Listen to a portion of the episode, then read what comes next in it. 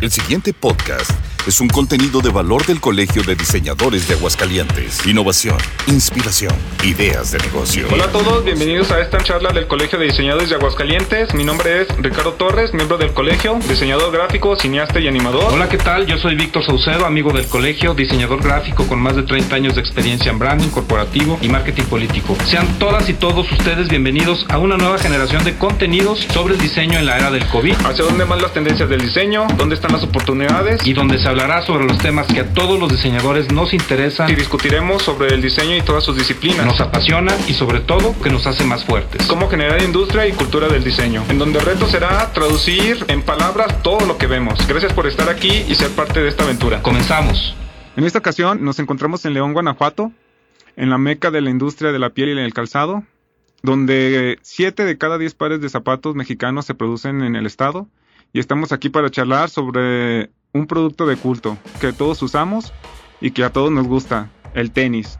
Y para esto tenemos como invitado a Juan José Colín, diseñador industrial, especialista en diseño de tenis, que ha colaborado para grandes marcas como Red, Teva, Billabong, entre otras, en la que destaca Nike. Y actualmente es diseñador para la marca de tenis Charlie. Bienvenido, Juancho. Gracias por estar con nosotros. Muchas gracias por la invitación, Vic, Rich. Eh, un gusto estar aquí con ustedes y platicar de un tema súper apasionante y súper interesante como es la industria del calzado en México y pues lo que les pueda compartir, aquí estamos. Pues muy bien, Juancho. Quiero que nos expliques cómo ha sido tu formación, ¿no? ¿Cómo es que te nació este gusto por el mundo del tenis? Pues afortunadamente desde hace mucho tiempo, desde que era niño, mi mamá me inscribió a todos los deportes posibles enfrente de mi primaria había una escuela del deporte, entonces pasé por todas las disciplinas que había disponibles, fútbol, karate, gimnasia, natación, básquetbol. De ahí empezó a crecer un poco mi interés por el, el tema de las actividades físicas, el deporte, aunque digo, tampoco era Ronaldinho, pero siempre me gustó. Eh, y también en casa siempre tuve como esta influencia de mi mamá, es una persona súper creativa y hace manualidades y pinta vitrales y siempre tenía como esa habilidad como artística y mi papá siempre estuvo como metido en tema de a desarmar una máquina, ayúdame con el tornillo, con la tuerca, con la llave. Entonces tenía como esos dos mundos, un mundo como muy estructurado de, de mecánica y cosas así y un mundo como más liberal y de las artes y creo que eso me forjó un poco de, de eh, eh, mi, mi, como mi creatividad, digamos, como que la despertó. Este, cuando era niño hacía mis propios juguetes, descubrí un día que había un motor y una pila y se podía hacer movimiento, entonces me, me, me, me recuerdo que me un, un, avión que no volaba, por supuesto, pero tenía una hélice que se movía y lo llevé a la escuela y fue como mis compañeros, wow, ¿cómo hiciste eso tú? Entonces como que me di, me di cuenta que me gustaba hacer cosas y desarmarlas para hacer otras cosas.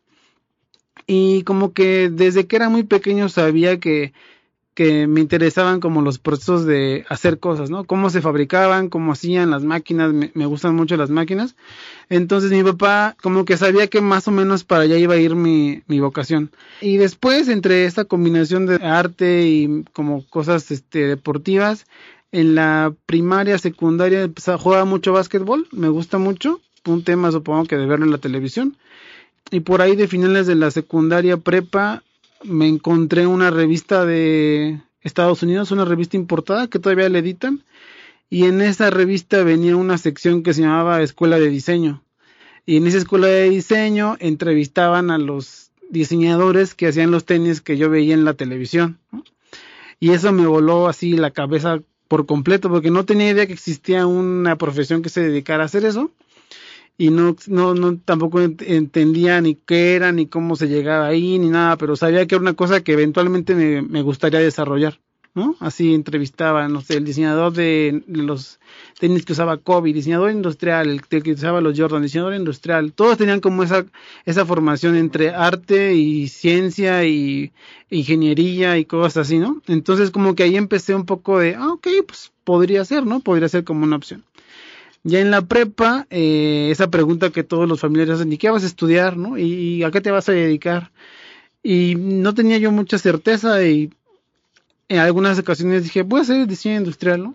Nadie sabía en mi familia que era diseño industrial. Soy el primer diseñador industrial de, de la familia, nadie más se dedica a eso, ¿no? Y bueno, pues ah, qué bueno que decidiste algo, ¿no? Al fin, al fin y al cabo será bueno.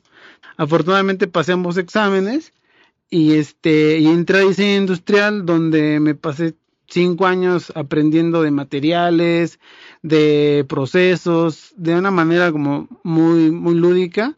Y este, y eso fue lo que me catapultó a, a poder entrar a la industria y ahí desarrollarme como, como tal, ¿no? O sea, en mi licenciatura de diseño industrial no había calzado, o sea, no se hablaba del tema, había muebles, cerámica, cosas como muy básicas.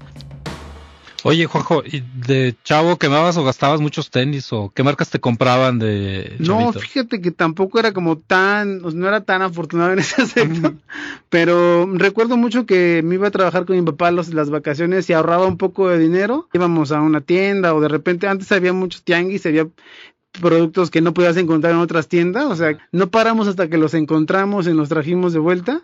Y tenía como, o sea, pares bastante regulares los escolares y eso, pero eh, más que más que como el hecho de tenerlos, me gusta, me, siempre me ha gustado ver cómo se hacen las cosas en vez de tocarlas físicamente, ¿no? O sea, me gusta mucho ver cómo se diseñan los autos prefiero ver como en el proceso de, y eso fue lo que me enamoró de hacer tenis, ¿no? Cómo pasaban de un dibujo a una muestra y al producto final. Es que en la infancia de muchos el tenis marcaba tu gusto por cierto deporte, ¿no? Sí, sí, sí. Yo me acuerdo que los Air de Jordan cuando salieron en el 85, 85 fue wow.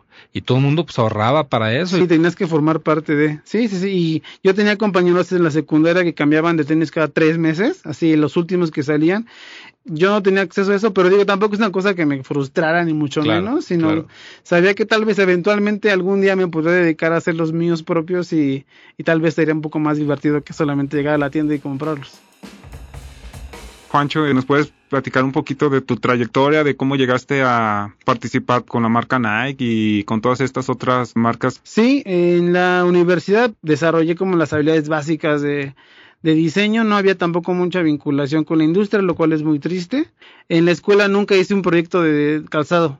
Ya hasta que íbamos a salir, recuerdo que un buen amigo y yo fuimos a toda la zona industrial de Toluca, que es muy grande, a buscar trabajo y no había para diseñadores industriales, ¿no? O sea, buscaban ingenieros, buscaban químicos, metalúrgicos, pero no había diseño industrial. Y en una de esas me encontré una fábrica que es bastante paradójico porque había una fábrica que hacía sandalias en Toluca.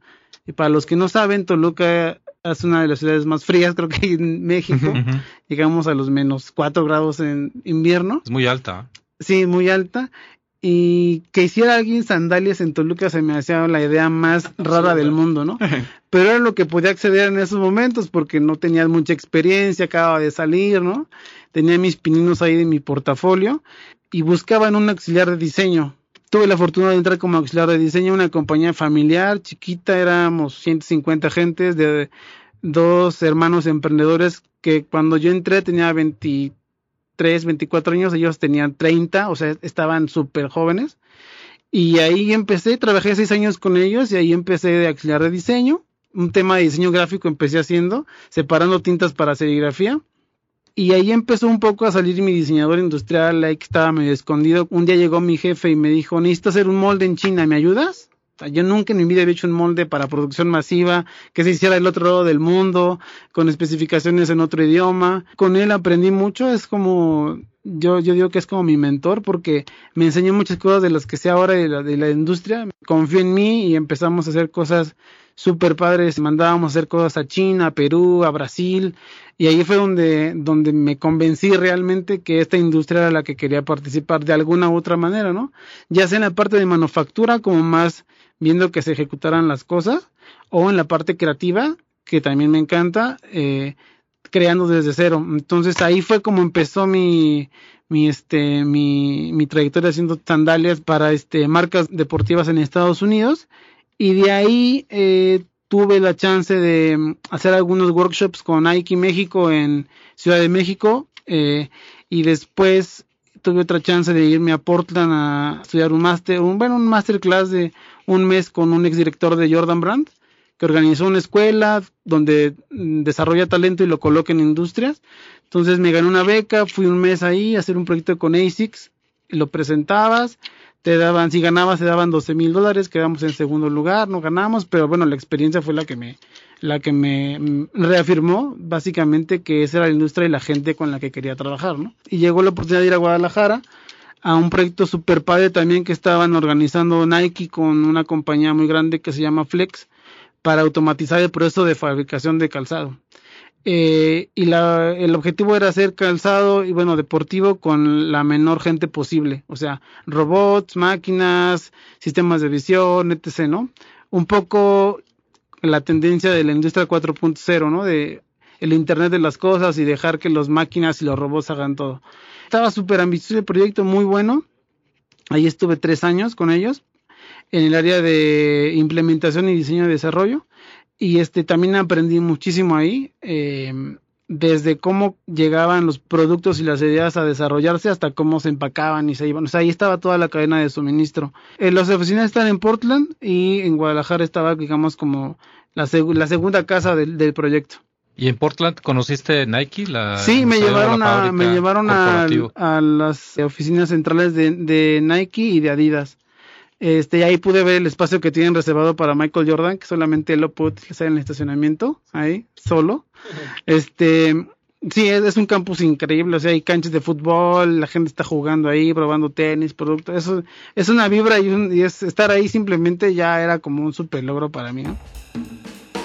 Oye, Juanchi, ¿por qué Nike es una marca de culto? ¿Qué es lo que tiene? ¿Qué hay detrás pues de esa palomita? Tiene muy buena mercadotecnia, en primer lugar, y tiene muy buen, muy buen desarrollo de producto. O sea, los, las personas que hacen los productos viven respiran, comen 24/7 lo que hacen. O sea, creo que es una de las diferencias con las marcas eh, que están abajo de ellos.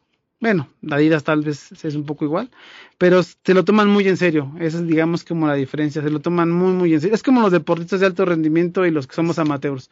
O sea, es la marca número uno del mundo. Sí, sí, sí. Ahorita sí. Leyendo los rankings de marca, eh, tienen el 23% del mercado Nike a nivel mundial. Sí, seguidito de ahí del alemán Adidas y de Skechers, que es la tercera del mundo. Ajá. Sí, pues se lo toman, te digo, se lo toman bastante en serio. O sea, si se comprometen a hacer el zapato más ligero para correr del mundo, no van a descansar hasta hacerlo. O sea, no solo es el diseño, sino la manufactura es. Sí, la, manufactura es de, de, calidad. O sea, si quieres fabricar para Nike, debes tener algunas eh, parámetros que debes cumplir con la gente. No puede trabajar tantas horas, no puede, no puede trabajar toda la semana, tienes que pagar lo justo hay como una cierta política de manejo de personal también que tienes que cumplir si quieres ser contratista de Nike, que eso también ayuda y, y digo, están, es el estado de arte del, producto. No solamente el calzado, también ropa tienen cosas increíbles y siempre sí, han desarrollado muchos productos alrededor del tenis. Sí, sí, siempre están en constante desarrollo y buscando y buscando y buscando. Órale, qué interesante. Quisiera preguntarte, ¿cómo es un día de trabajo para un diseñador industrial y de tenis? ¿De calzado? Ajá, de calzado. Es bastante divertido, interesante y depende, les platicaba antes, eh, un poco en qué etapa del proceso estemos. Si estamos en un proceso súper metidos en creatividad y desarrollo de producto nuevo y eso, entonces, eh, es muy diferente cuando estamos presentando algún producto a ventas o cuando estamos en un viaje de inspiración, etc., ¿no? Casi todas las marcas de calzado deportivo trabajan mínimo 8, 12 meses hasta 24 meses antes de que el producto salga a la venta. Entonces, eh, si estamos trabajando un, un, año antes, estamos planeando lo que va a pasar en el futuro y también es un poco, eh, pues hay un poco de incertidumbre porque no sabes si la gente va a querer salir a comprar tenis dentro de un año, qué color van a ser, etc. Entonces hay como mucho proceso de investigación para lograr ahí, para llegar ahí. Eh, si es una parte como muy creativa, investigación, investigar en internet, investigar en revistas, en libros, en donde podamos encontrar un poco de inspiración eh, armar como estos como pequeños briefs que hacemos para los productos, el consumidor, el precio, eh, a quién va dirigido, el rango de costo, etc. Y empezar un poco como a ver cómo estructurar el, producto. Y la parte que a mí más me gusta y como donde más disfruto es esa parte como más de, creatividad. Eh, rebotar ideas con el equipo de vamos a hacer una, no sé, una estrategia para sustentabilidad ok, ¿qué materiales podemos incorporar? Hay PET reciclado, encontramos una espuma que está hecha de azúcar, de caña, y cómo la podemos integrar, hay que investigar. eh, qué logotipo tendría que tener, o sea, como ese, esa, esa, Colores y ajá, todo. exacto, esa parte es la que más me gusta. Digamos que en la parte tan administrativa de correos, oficina y junta no es tan divertida, pero se tiene que hacer, o sea, Ajá. Y también la parte que mucho más me gusta en, este- en los días, dependiendo del proyecto, es cuando estamos haciendo cosas como moldes, como cosas que se tienen que desarrollar en China o en otro país, o sea, que te manden las fotos de los primeros prototipos, que te manden la impresión 3D, que te manden el video de cómo está funcionando, hacer comentarios, ajustes, esa parte de, de que pasas de la idea al boceto y cómo se va materializando, eh, me gusta mucho y es el día, el día a día, digamos, es como darle seguimiento a esos pequeños mini proyectitos que conforman un proyecto mucho más grande al, al final de la temporada. ¿Y cómo diseñas un tenis? ¿Haces un dibujo? ¿Lo metes a un software? Depende para que esté creado, o sea, depende el objetivo final del producto, ajá. Por lo general siempre los proyectos vienen de, de una como de una alianza entre marketing y diseño. ¿no? Marketing dice necesitamos un producto para corredores que corren medio maratón a un maratón a este rango de precios y estos son los competidores. Te da como un pequeño brief de diseño, ¿no? las características deseables. El equipo de diseño dice, bueno, con estas, al final de cuentas, restricciones, ¿qué podemos hacer? ¿Para qué nos alcanza? Si nuestro zapato tiene que costar dos mil pesos, ¿qué materiales tendríamos que usar? ¿Qué tecnología podemos usar y está disponible? Eh, ¿Qué empaque podemos ocupar que vaya de acuerdo al producto? Eh, podemos ocupar algún material que sea sustentable o no aplica. Eh, ya que tienes como estructurado más o menos qué sí y qué no puedes hacer, ya viene la parte más lúdica y divertida de dibujar, empezar a hacer como las proporciones, las líneas, la dirección de diseño, a qué se digo, a veces caemos mucho que todos queremos que se parezca a lo que hacen los demás para que no se vea como tan diferente y lo relacionen, pero también viene aquí un poco la parte de, bueno, tienes como marca, tienes que también tener como tu identidad, tu filosofía de diseño, y no solo como marca, como diseñador, ¿no? O sea, tampoco puedes ir por el mundo copiando todo, nada más porque a los demás les gusta lo que hacen los demás, ¿no? Entonces necesitas ahí como tomar decisiones de diseño sobre la marcha de, no, se parece demasiado a algo que ya está en el mercado, podemos ir hacia esta otra dirección. Eh, y ya que tenemos una idea en, en un papel, eh, viene una parte bien importante en el proceso que es la parte de desarrollo, que es como otra, como es como otra área donde los diseñadores industriales pueden meterse mucho.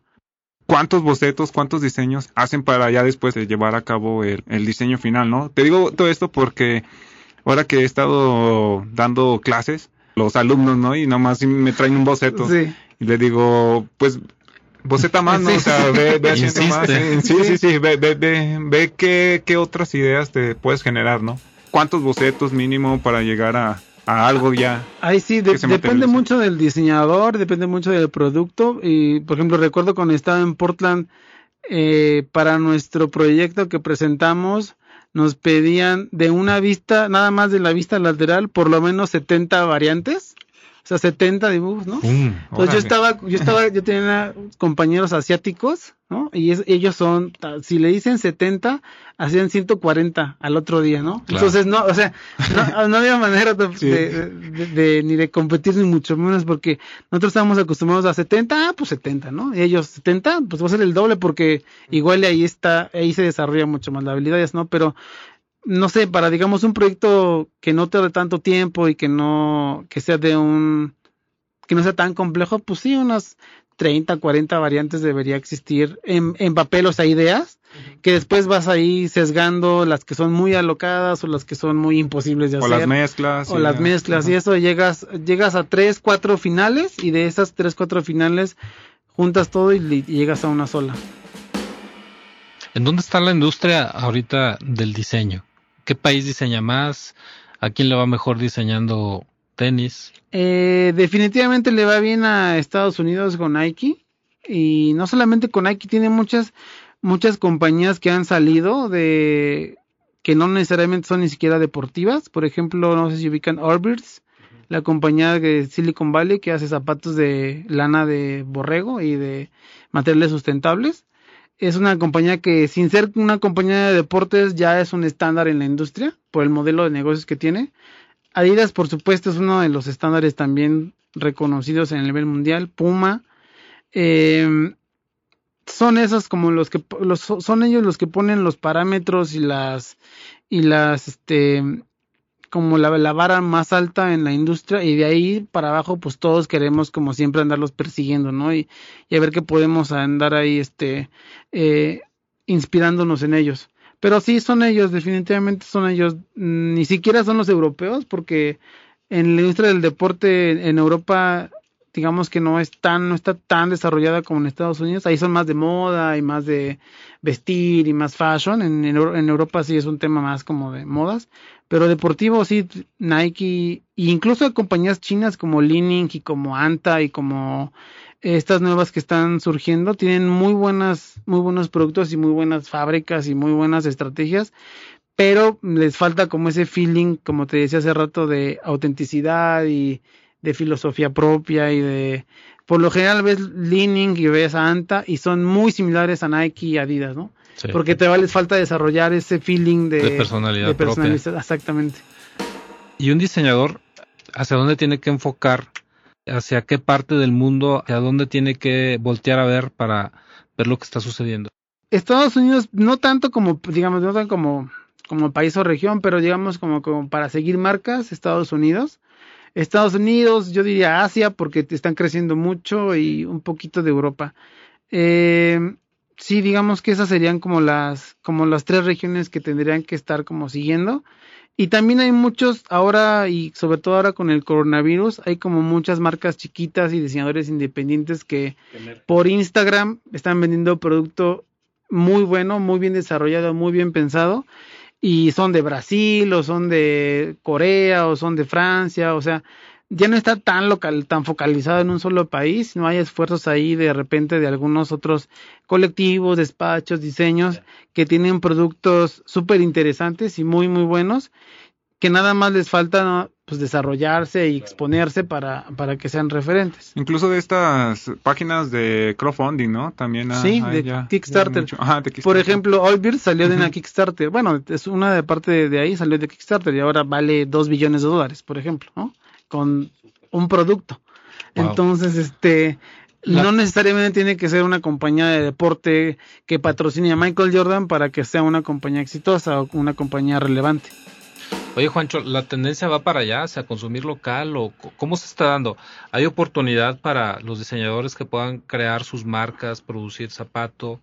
¿Cómo se pudiera dar en esta nueva normalidad? Ahora con el coronavirus seguro va a cambiar a eh, producciones más locales y más focalizadas, ¿no? O sea, en vez de traer producto del otro lado del mundo, lo vamos a empezar a fabricar aquí en la región y eso va a detonar que haya más empleo para las personas que estamos aquí y que el producto no tenga que viajar en un contenedor dos meses y medio para que te llegue a tu casa.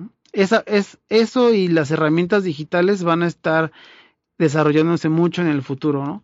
O sea, ya eh, antes de hacer un zapato tenías que ir con un hormero, tenías después que ir con el hormero a alguien que te vendiera la piel, comprarla, alguien que te cosiera, luego alguien que te montara, te pegara, o sea, era un proceso, y lo sigue siendo, o sea, muchas compañías lo siguen haciendo.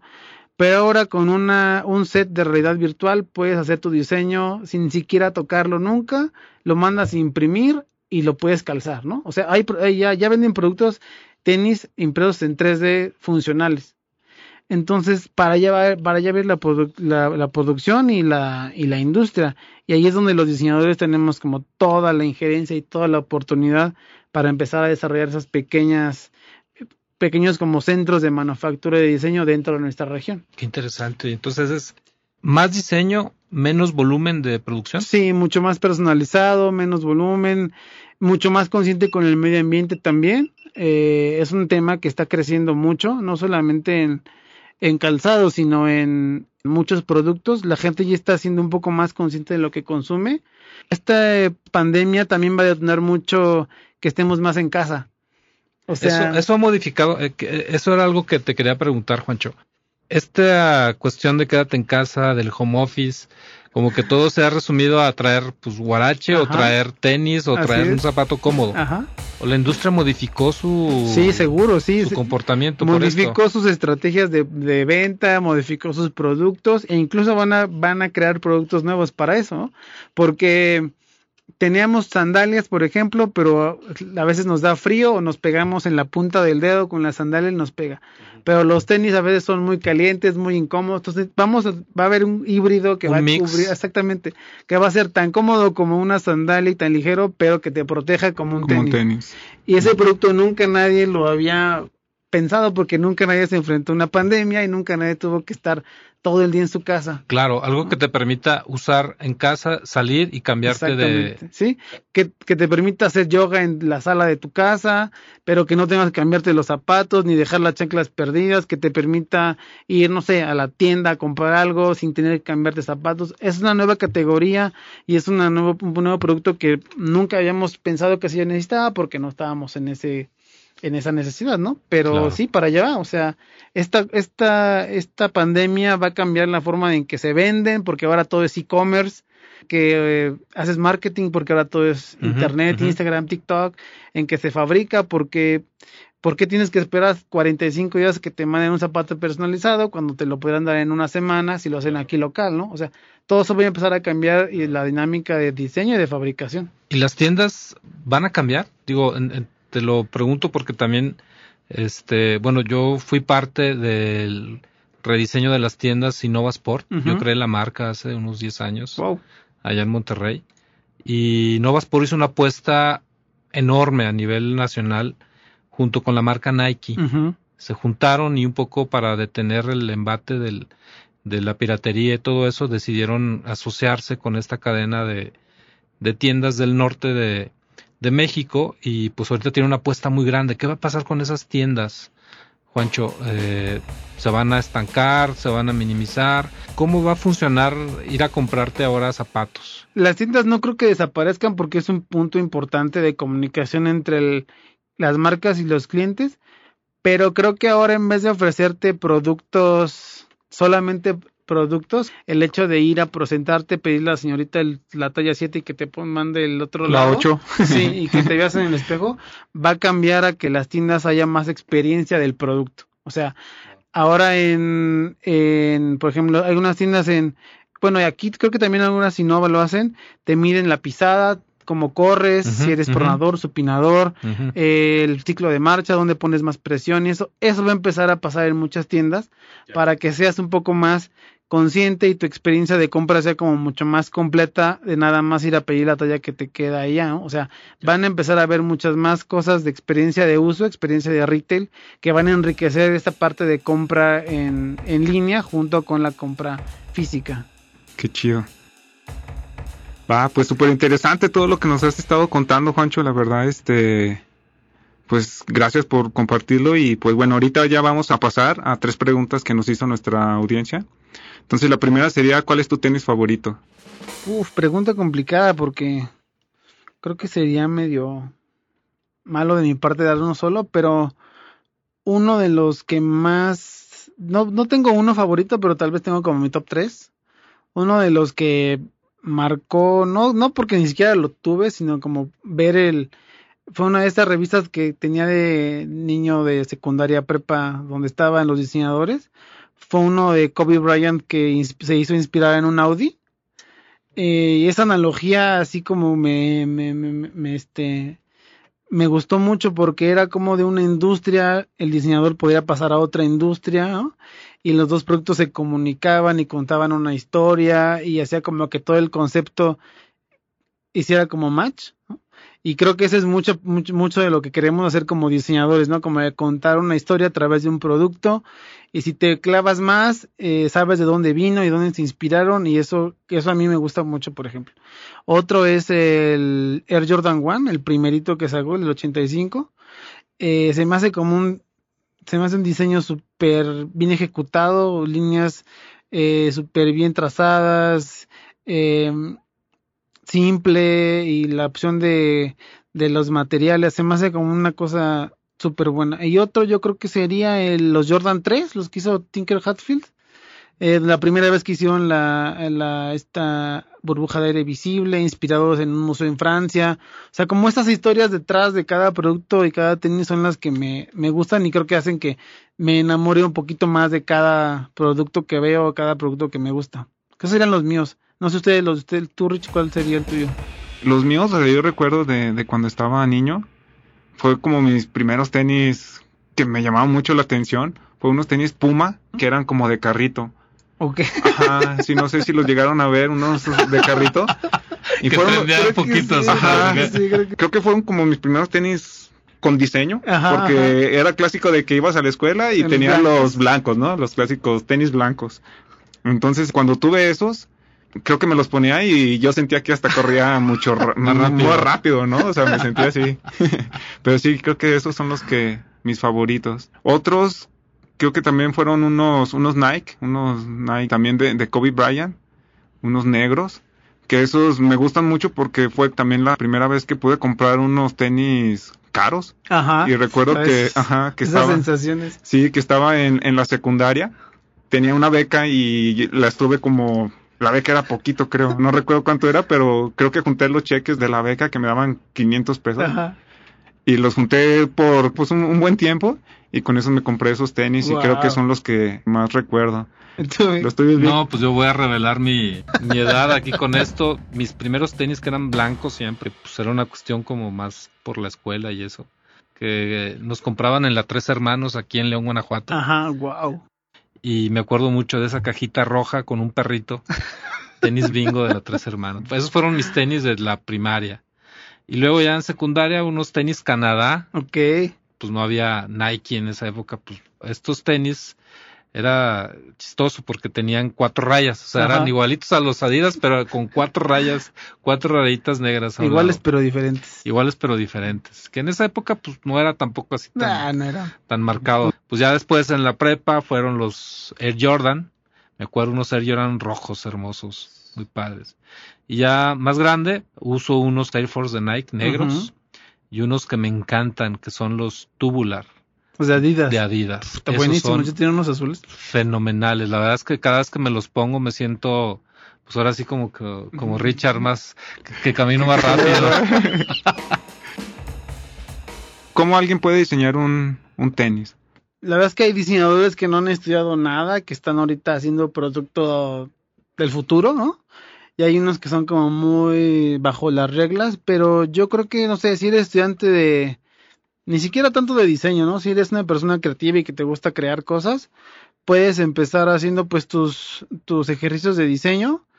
Tampoco tienes que dibujar bien, o sea, es un, también es un poco un mito que los diseñadores tienen que dibujar perfecto como Da Vinci. No, tampoco, o sea, mientras puedas comunicar tus ideas y que la gente las entienda y que tengan como sentido, vale, ¿no? Entonces yo creo que si alguien no tiene idea o tiene muy poquita noción o está estudiando diseño o quiere meterse, eh, afortunadamente ahora hay mucha información disponible en internet, ¿no? En YouTube, libros, lo que quieras, de bocetos De la así anatomía del así, pie. anatomía del pie, eh, proporciones y como hacerte mucho, creo que más que más que incluso la habilidad de dibujar y eso, tienes que tener como muchas referencias visuales, tener una muy buena cultura visual, o sea, teoría de color, materiales, texturas, que puedas abstraer formas, que puedas abstraer este patrones, de no sé, tu fuente de inspiración y trasladarlos y que cuando veas el producto sin que te digan está inspirado en un dinosaurio digas, "Ah, o se parece a un dinosaurio", ¿no? O algo así. O sea, eso es como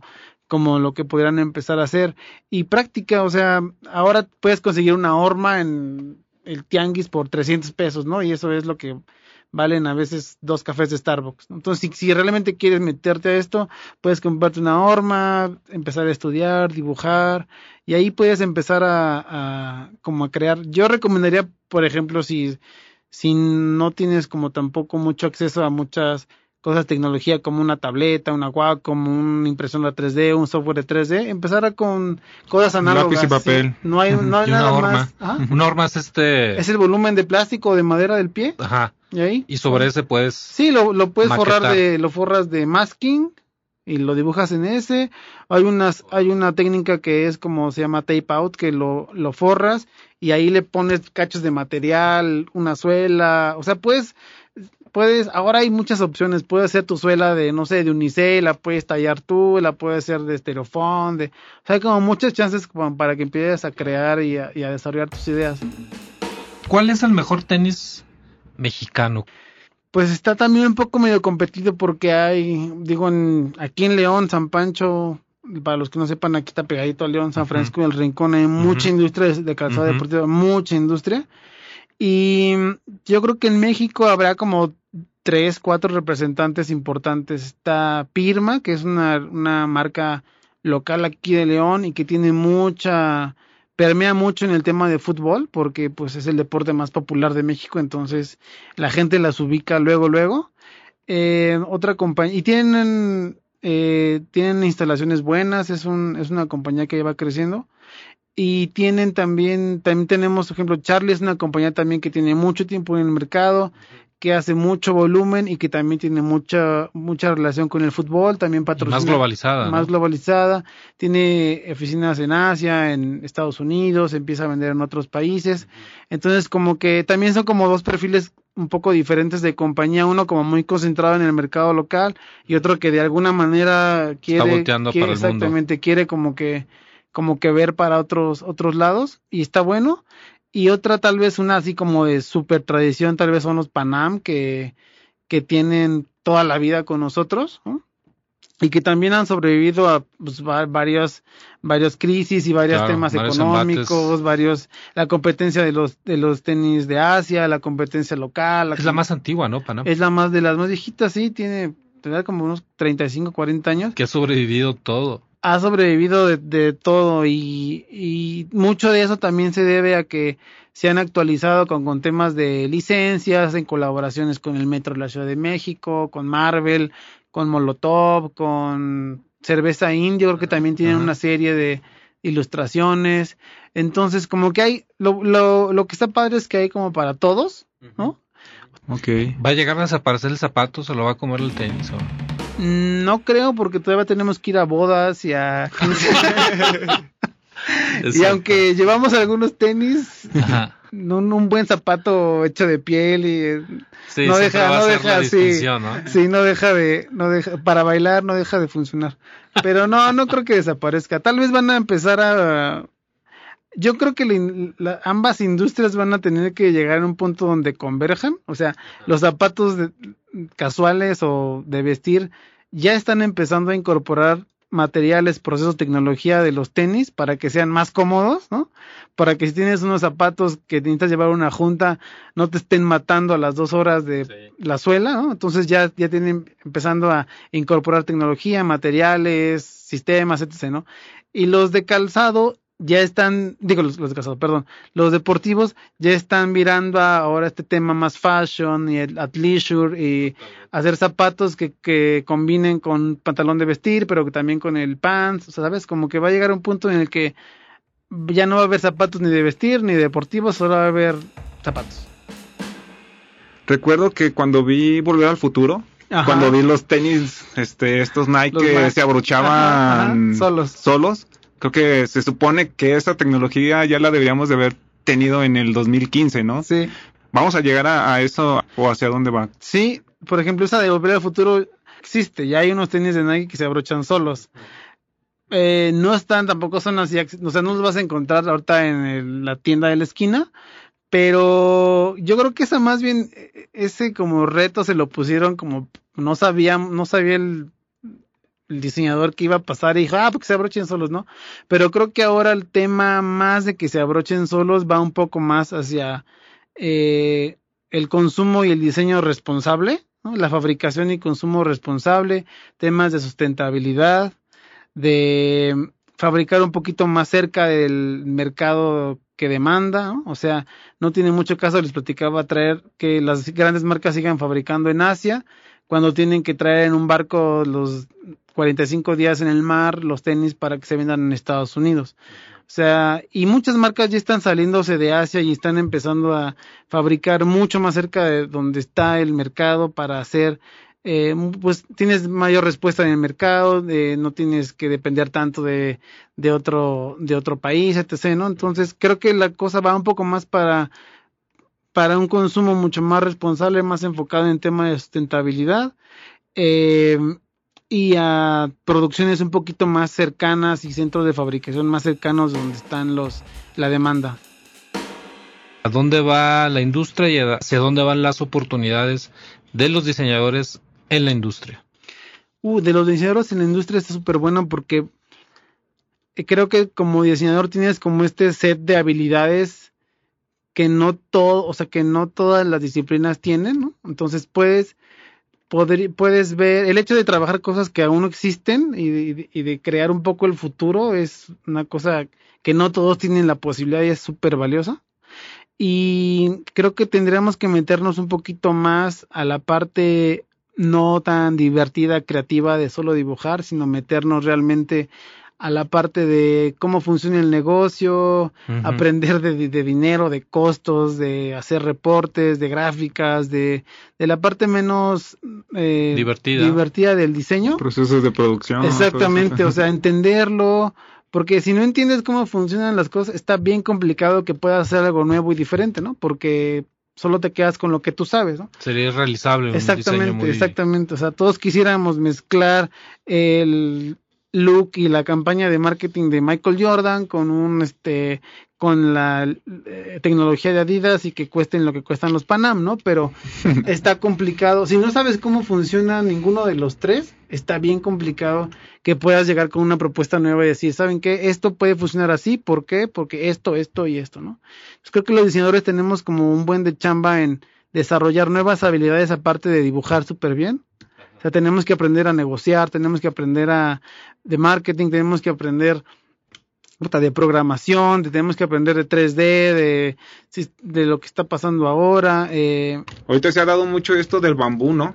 Sí. Eh, porque he visto muchos productos que dicen a base de bambú, incluso hasta calcetines. Sí, sí.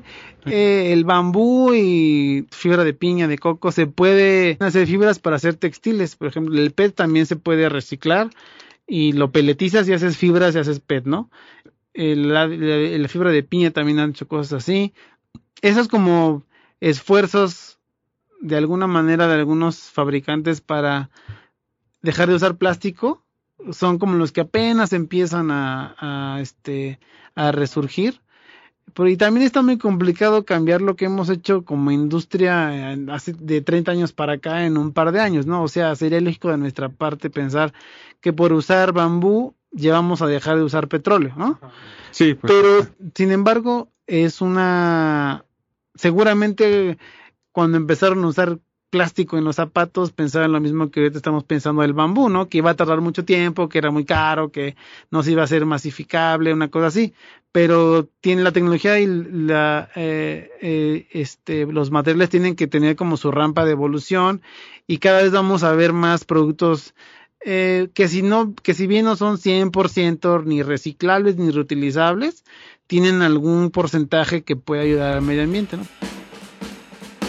¿Es posible que exista un despacho o una firma de diseño donde la actividad sea solamente diseñar tenis para los fabricantes, para las marcas? Sí, sí, sí, existe el servicio. En, por ejemplo, en Portland hay muchos estudios de diseño, principalmente fundados por ex diseñadores de marcas grandes, que hacen servicios de diseño y desarrollo de producto para las mismas marcas, ¿no? O sea, eh, les encargan proyectos especiales, ellos desarrollan lo que saben y les entregan, este, ya sea hasta una muestra física o no sé, los conceptos, las ideas. Sí, sí existe.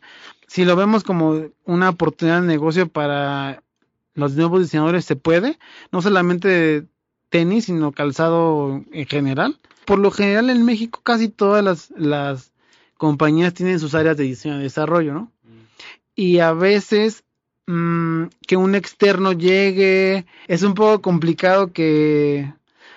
Que te abran la puerta o te escuchen. Exactamente, que te digan, ah, bueno, gracias por venir a hacerme la chamba, ¿no? O sea, sería muy valioso que digamos, wow, qué bueno, que vengan y podemos colaborar y hacemos una cosa increíble.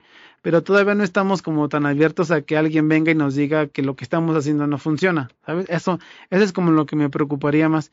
Pero si hay personas que se dedican a desarrollar zapatos casuales para diferentes marcas de México y les dan asesorías y consultorías y les ayudan con experiencia, con este materiales, con tendencias. Hay muchos, hay muchas personas que dedican a vender estos eh, como reportes de tendencia y esas cosas que viajan a Europa, traen como la, última tendencia del mercado, se las presentan a compañías y les ayudan a asesoría y consultoría. Pero creo que con el tema de diseño, creo que trae a alguien externo y que todos se alineen y como que todo se vean por el bien común, es un poco complicado. Seguros vamos a tener que empezar a romper esos paradigmas, como dices, porque tenemos que aprender y reconocer que el diseño es un es una disciplina de esfuerzos comunes, ¿no? Es imposible que tú solito por por más dinero que tengas y por más contactos puedas lograrlo. Decía mi jefe, mi, mi primer jefe, de nada me sirven tus ideas en la libreta si no lo veo aquí físicamente, ¿no? O sea, de nada me sirve que seas muy bueno dibujando si no tengo aquí el producto en mis manos y sé cuánto lo voy a vender. Exacto. Y para hacer eso, yo solo no podría hacerlo. Tengo que rodearme de proveedores, de gente de logística, de compras, del señor que recibe el paquete en la mañana, del dinero. O sea, no, no es una, no es una batalla sola. Es o sea, diseñas para el consumidor o diseñas para la industria. Realmente no diseñas para ti. Estás diseñando para un, un consumidor y finalmente también diseñas el proceso para la industria. Así es, sí, tienes que... Lo puedan llevar a cabo, ¿no? Tienes que pensar en quién lo va a usar, por qué lo va a usar. Hace rato te platicaba que ahora en la maestría en Guadalajara estoy haciendo un proyecto de, de calzado deportivo para adulto mayor. Ah, qué padre. Porque entre ahí como investigación eso me di cuenta que si bien existen pocas opciones en México, o sea, un, par importado de Estados Unidos de zapato específicamente para adulto de, adulto mayor que haga ejercicio vale 4.500 pesos, lo cual se me hace una grosería. Entonces dije, pues no hay nadie que se esté dedicando a hacer esto.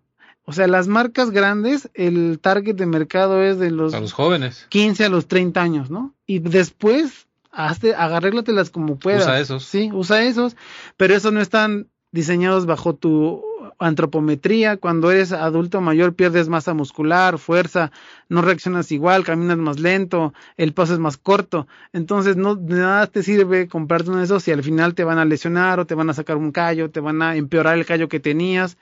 Entonces eh, creo que como identificar esas, esas oportunidades está bueno para los diseñadores para que no solamente nos enfoquemos en el mercado joven, el que este es el económicamente activo, porque todos vamos a llegar a tener 60 años, ojalá, ¿no? Y la tendencia es que en unos 30, 40 años haya más este adultos mayores que, que personas de 15 años, ¿no? Entonces, los adultos de mayores del presente y los del futuro que somos nosotros, tendríamos que preocuparnos por qué productos vamos a estar usando.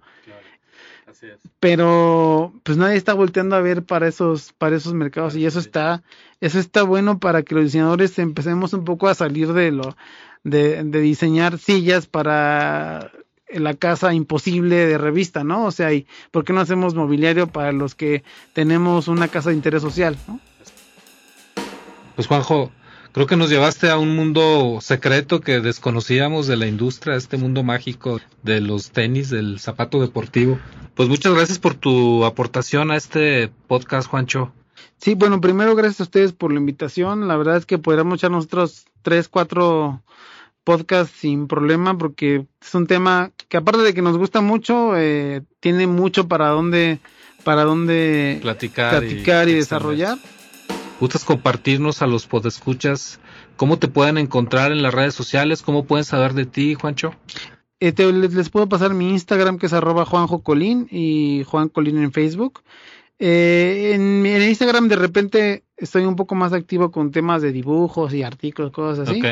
Este, y el Facebook sí es nada más como una onda así como para estar en contacto con los amigos, pero igual de todos modos, si tienen dudas, preguntas, dónde estudiar, qué estudiar, cómo empezar, libros, recomendaciones, ay, voy a hacerme un comercial. Este, en septiembre la Universidad Autónoma del Estado de México va a hacer un diplomado en diseño de calzado eh, vía remota por el tema del COVID. Eh, les dejo ahora la información y el flyer para que si me pueden ayudar ahí a Sí, cuando se publique este podcast lo colocamos Va, Me late. Este, y está bueno porque parte desde tendencias, conceptualización, proceso creativo, eh, desarrollo de producto, eh, marca y negocios. O sea, es como una visión un poco integral de todo este mundo de, del diseño de calzado. Oh, super padre. Ah, pues muchísimas gracias, Juanjo. Y pues ya estaremos ahí publicando eh, los datos de, de, tu curso para que se inscriban. Gracias a todos por, por habernos escuchado y nos vemos la próxima semana. Y recuerden que nuestras redes sociales son de Facebook, CDA MEX, y la página oficial del colegio es cerax.mx. Y recuerden, únete al movimiento por una cultura del diseño. Hasta luego. Muchas gracias, hasta luego. Muchas gracias. nos vemos. Por favor, cuídense del COVID, no se expongan, no vayan a colgar los tenis. hasta la vista. Nos vemos. Nos vemos, bye.